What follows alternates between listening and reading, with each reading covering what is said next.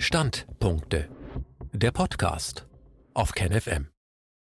Hitler Bayreuth, Wieland Wagner im Zwielicht.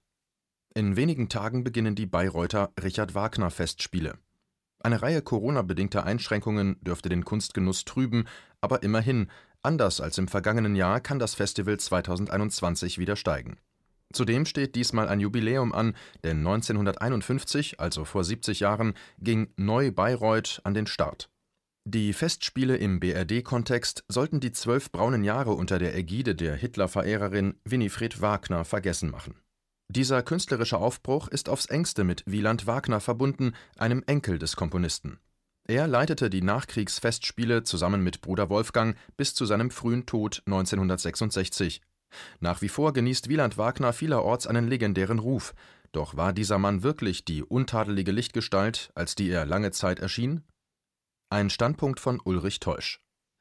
Pünktlich zum Festspieljubiläum hat der Musik- und Theaterwissenschaftler Anno Mungen unter dem Titel Hier gilt's der Kunst ein Zitat aus den Meistersingern im Frankfurter Westend Verlag ein schmales, sorgfältig recherchiertes, dicht und elegant geschriebenes Buch vorgelegt, das der Frage nachgeht, was der 1917 geborene Wieland Wagner eigentlich in der NS-Zeit getan und gelassen hat.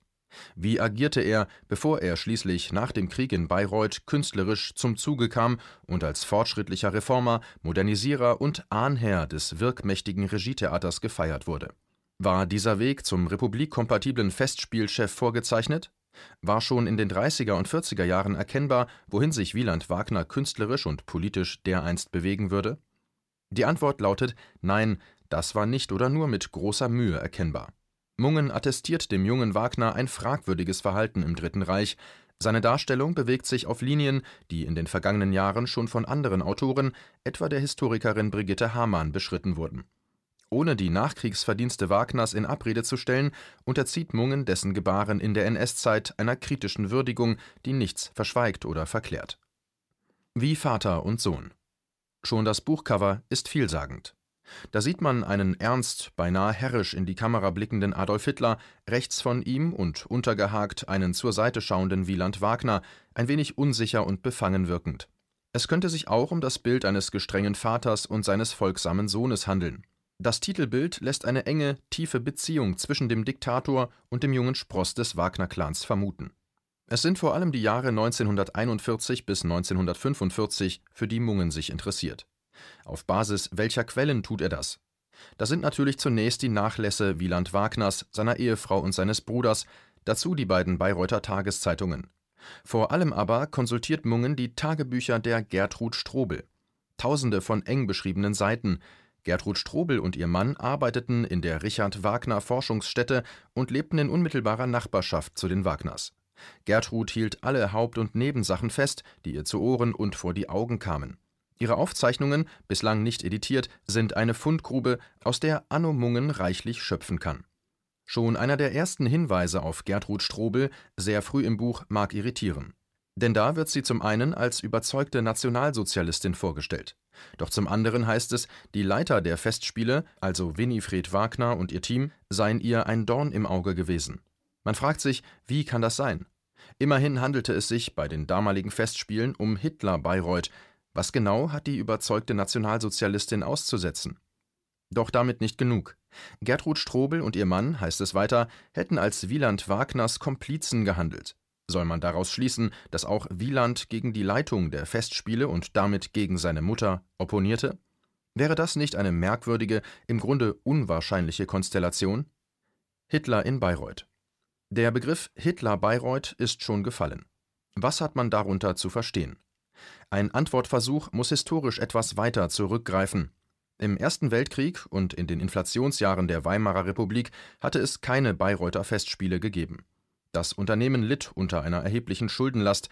Dem damaligen Festspielleiter Siegfried Wagner, Sohn des Komponisten, war es darum zu tun, bei potenziellen Förderern und Besuchern den Festspielgedanken wachzuhalten und das bisher Geleistete in einem günstigen Licht erscheinen zu lassen.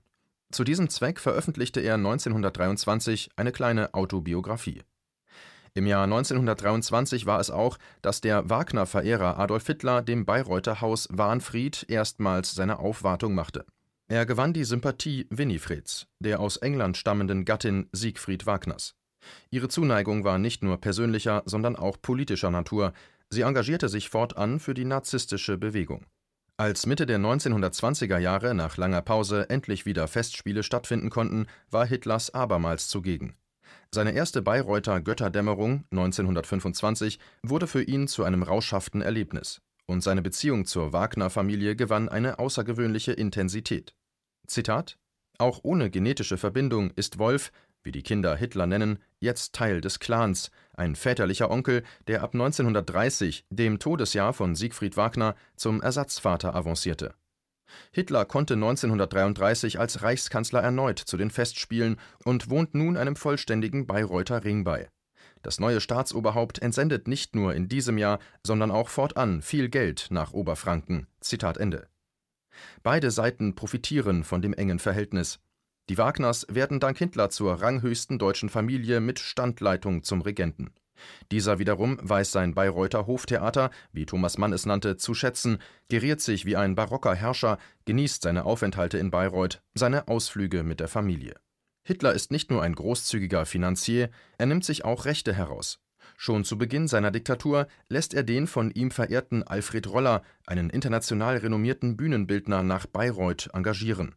Und bis zuletzt mischt er sich in die Programmplanung ein, wobei seine Wünsche von der Festspielleitung wie selbstverständlich befolgt werden und wohl auch befolgt werden müssen. Sodann in den von Mungen betrachteten Kriegsjahren 1941 bis 1945 waren die Festspiele nicht länger ein Stelldichein der kulturbeflissenen High Society.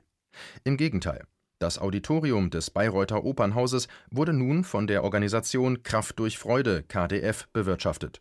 Verwundete Soldaten und Arbeiter der Rüstungsindustrie bildeten das Publikum, der Chef von KDF, Bodo Lafferenz, stand dem Festival als eine Art Geschäftsführer vor, der nichts von seinem Etat einspielen muss. Bayreuth wurde zum Schauplatz von Kriegsfestspielen, und wenn auf der Bühne Massenszenen zu realisieren waren, konnte es durchaus sein, dass Mitglieder der Hitlerjugend, des Bundes Deutscher Mädel oder der SS-Standarte Wiking auftraten, natürlich nicht uniformiert, sondern in historischen Kostümen. In mancherlei Hinsicht, nicht in jeder Hinsicht, wie wir noch sehen werden, war also das Bayreuth der Hitlerjahre tatsächlich ein Hitler-Bayreuth. Das konnte auch kaum anders sein, Richard Wagner und die Wagner-Festspiele nahmen im Kulturleben des NS-Staates und seiner Außenwirkung einen unvergleichlichen Rang ein. Karriere im Krieg Das alles hat Wieland Wagner selbstverständlich hautnah mitbekommen. Und da er selbst künstlerische Ambitionen hegte und dem Werk seines Großvaters anhing, war er erpicht darauf, in genau diesem Bayreuth tätig zu werden. Zunächst schien sich die Sache gut anzulassen. Schon 1936 durfte er die Parsifal-Bühnenbilder von Alfred Roller überarbeiten. Doch die Resonanz fiel ungünstig aus. Wieland realisierte, dass sein Name oder seine Herkunft den Erfolg nicht garantierten. Er musste sich bilden und weiterbilden. Und Adolf Hitler, jetzt Diktator, stand ihm treu zur Seite. Zitat: Hitler ist Wagners Mentor. Wagner kennt Hitler als den Freund der Eltern von klein an und er bietet ihm Respekt. Der engagiert sich für ihn, und es ist nicht wenig, was Hitler für Wagner tut. Er schanzt ihm Aufträge zu, stellt ihn vom Militär frei und lässt sich von ihm fotografieren. Wagner darf seine Hitler-Fotos vermarkten. Das Geschäft mit den Führerbildern ist einträglich. Zitat Ende. Wieland Wagners Verhältnis zu Adolf Hitler wird im Lauf der Zeit immer enger. Er wird für den Diktator zur vielleicht wichtigsten Person im Wagner-Clan. Immer wieder treffen sich die beiden, man kann wohl sagen, dass sie ein freundschaftliches Verhältnis pflegen.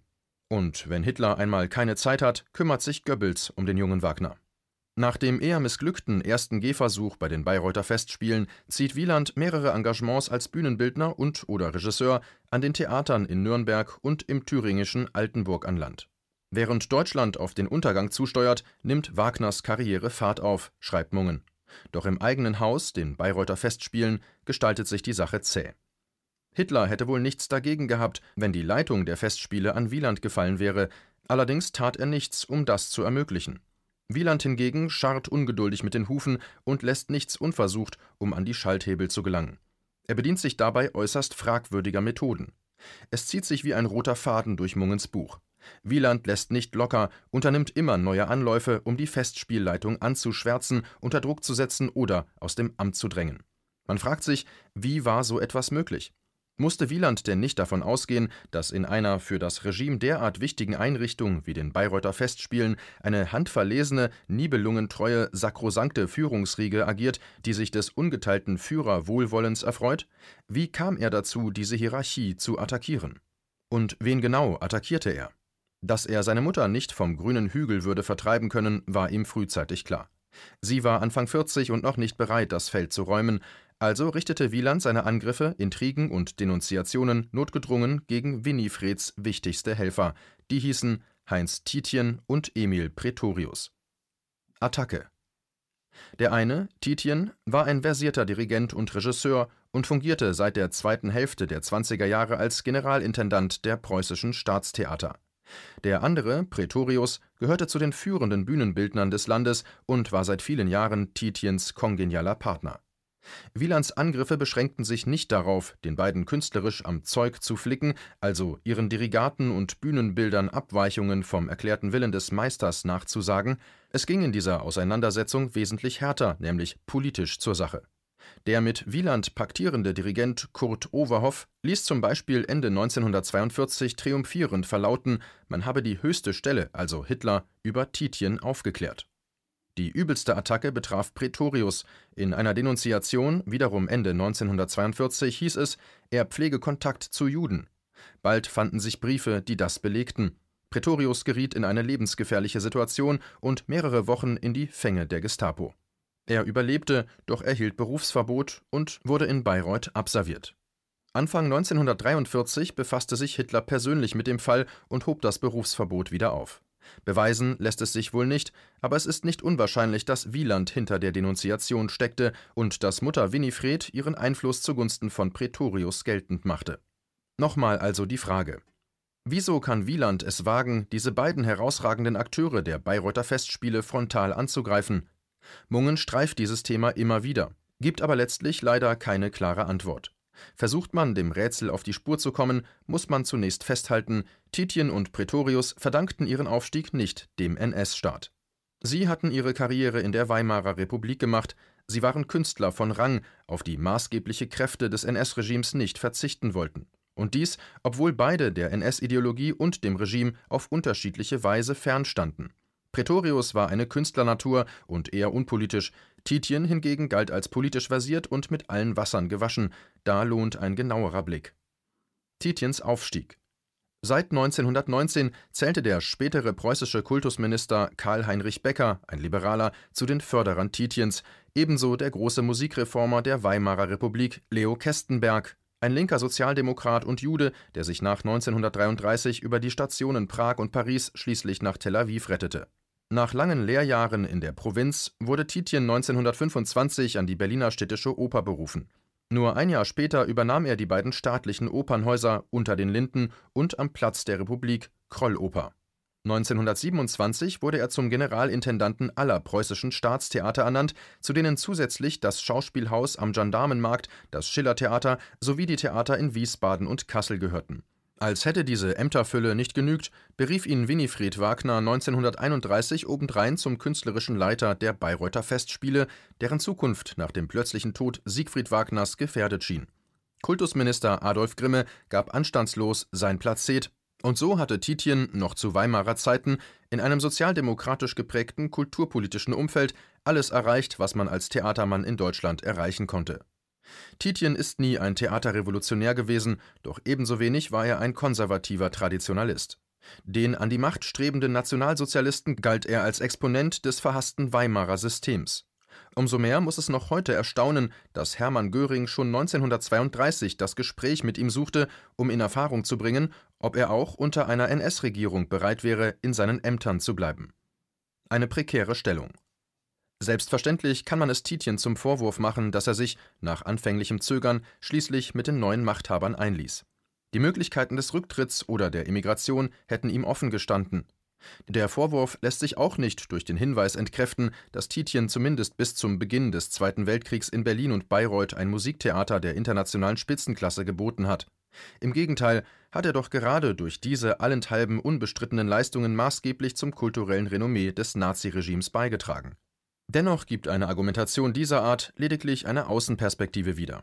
Aus einer Binnenperspektive stellt sich zunächst eine ganz andere Frage. Warum und wie ist es Titjen gelungen, das NS-Regime heil zu überstehen? Dass ihm eine ganz andere Theaterentwicklung vorschwebte, als sie dann unter der NS-Herrschaft stattfand, lässt sich vielfältig belegen. Titjen war ein polyglotter Kosmopolit mit humanistischer Bildung und preußischen Tugenden. Zur NS-Ideologie, zu völkisch-rassistisch oder antisemitisch durchtränkten Weltbildern hat er sich nie hingezogen gefühlt. Er hatte ein gestörtes Verhältnis zum NS-Staat, galt als politisch unzuverlässig und war es auch. Selbst wenn er anfänglich davon ausgegangen sein mag, das neue Regime werde sich nicht allzu lange halten können, dürfte ihm seine prekäre Stellung bewusst gewesen sein. Führende NS-Kulturpolitiker, allen voran Josef Goebbels, würden sich kaum damit abfinden, dass die erste Theaterposition des neuen Deutschland nicht mit einem linientreuen Erfüllungsgehilfen besetzt wurde. Wenngleich den Nazis daran lag, hochkarätige Künstler im Lande zu halten, ist Titjen nie bedingungslos hofiert worden der NS-Chefideologe Alfred Rosenberg intervenierte schon 1931 bei Winfried Wagner gegen den neuen Festspielleiter, zweifellos ein Sozialdemokrat, und auch in Berlin blieb seine Position in den ersten Jahren der Diktatur ungefestigt, war er mehrfach Zielscheibe von Intrigen, Kampagnen oder Untersuchungen. Gefährliche Gratwanderung Titiens Überleben ist zunächst auf eine günstige Konstellation äußerer Umstände zurückzuführen. In Bayreuth präsidierte Winifred Wagner.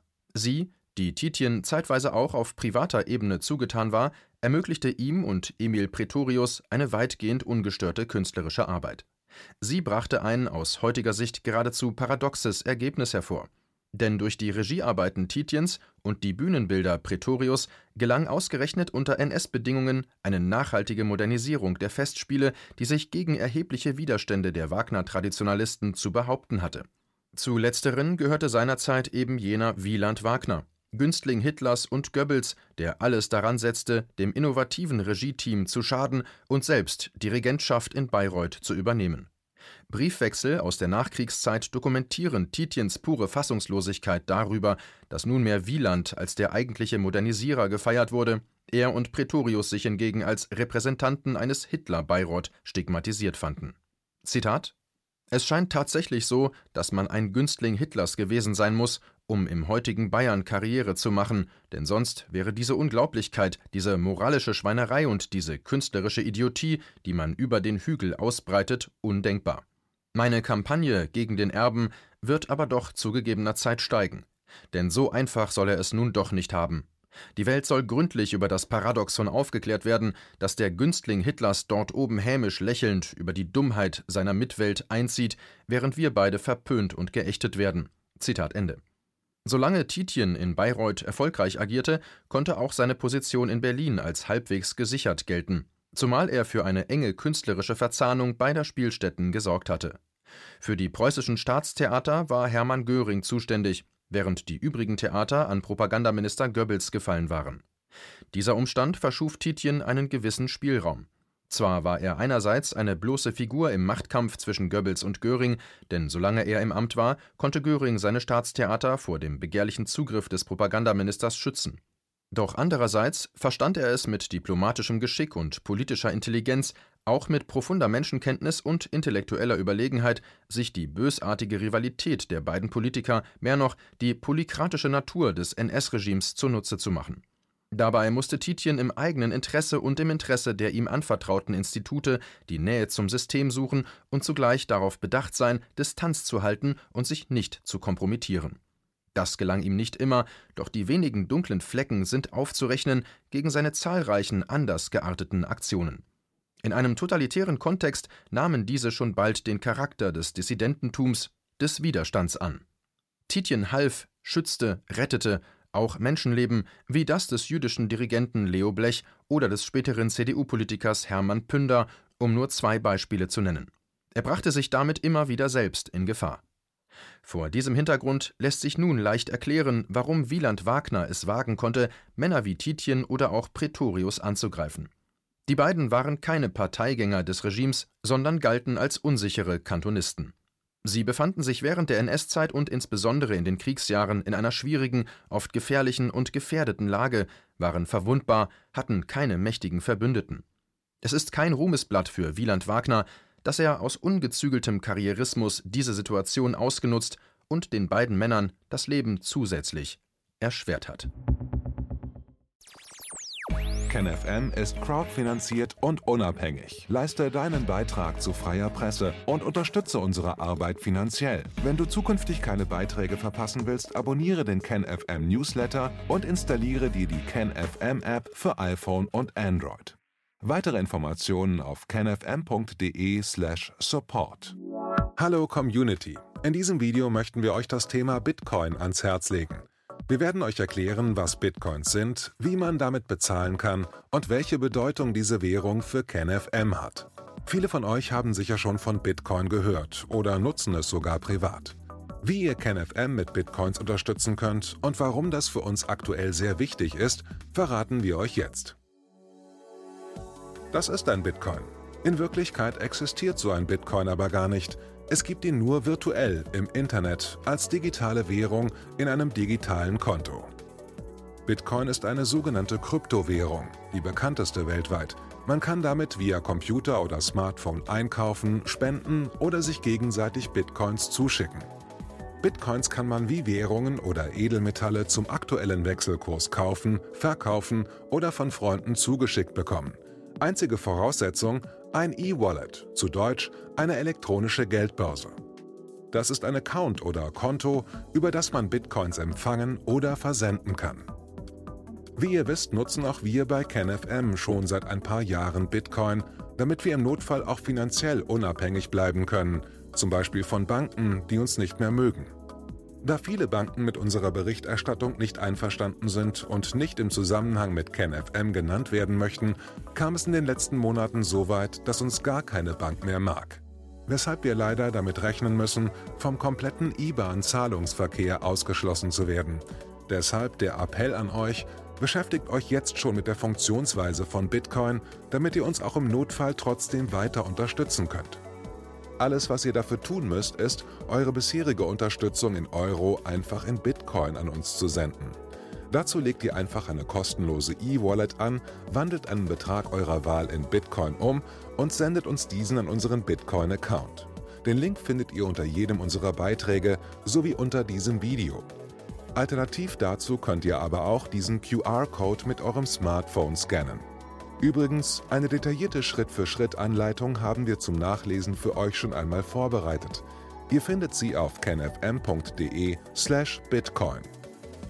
Ob Bitcoin oder Kryptowährungen wirklich die Zukunft des Geldes sind, wissen wir nicht.